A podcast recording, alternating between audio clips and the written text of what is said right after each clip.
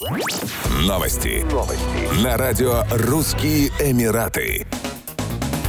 Петербургский футбольный клуб «Зенит» на сборе в Дубае провел первый контрольный матч в 2022 году. Соперником чемпионов России стал аутсайдер чемпионата ОАЭ клуб «Эмирейтс». Команда Сергея Семака добилась уверенной победы со счетом 3-0.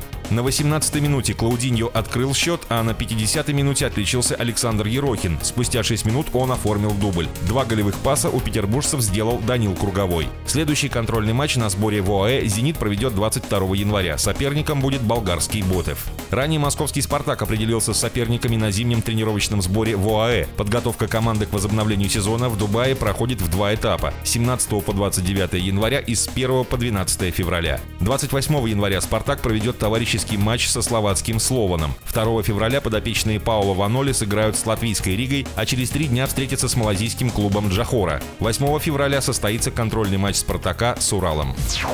Около 65 работающих жителей Объединенных Арабских Эмиратов планируют искать новую работу в первом полугодии 2022 года, поскольку компании начали наем персонала, а рынок труда возвращается к допандемийным показателям. Кроме того, к 31% работников, которые искали новое место занятости уже в конце 2021 года, присоединятся еще 15% в первом квартале и 19% во втором квартале 2022 года после получения годового бонуса. В опросе приняли участие 500 работающих жителей ОАЭ, он проводился в период с 15 по 20 декабря. Как отметили авторы исследования, для привлечения и удержания кадров работодатели должны предлагать не только конкурентоспособную заработную плату и льготы, но и гибкие опции удаленной или гибридной занятости. На конкурентном рынке гибкий график работы – один из способов повысить привлекательность вашего бизнеса. Многонациональные компании, как правило, более гибкие, но местным компаниям действительно нужно активизироваться, если они хотят привлекать и удерживать персонал, уточняется в отчете.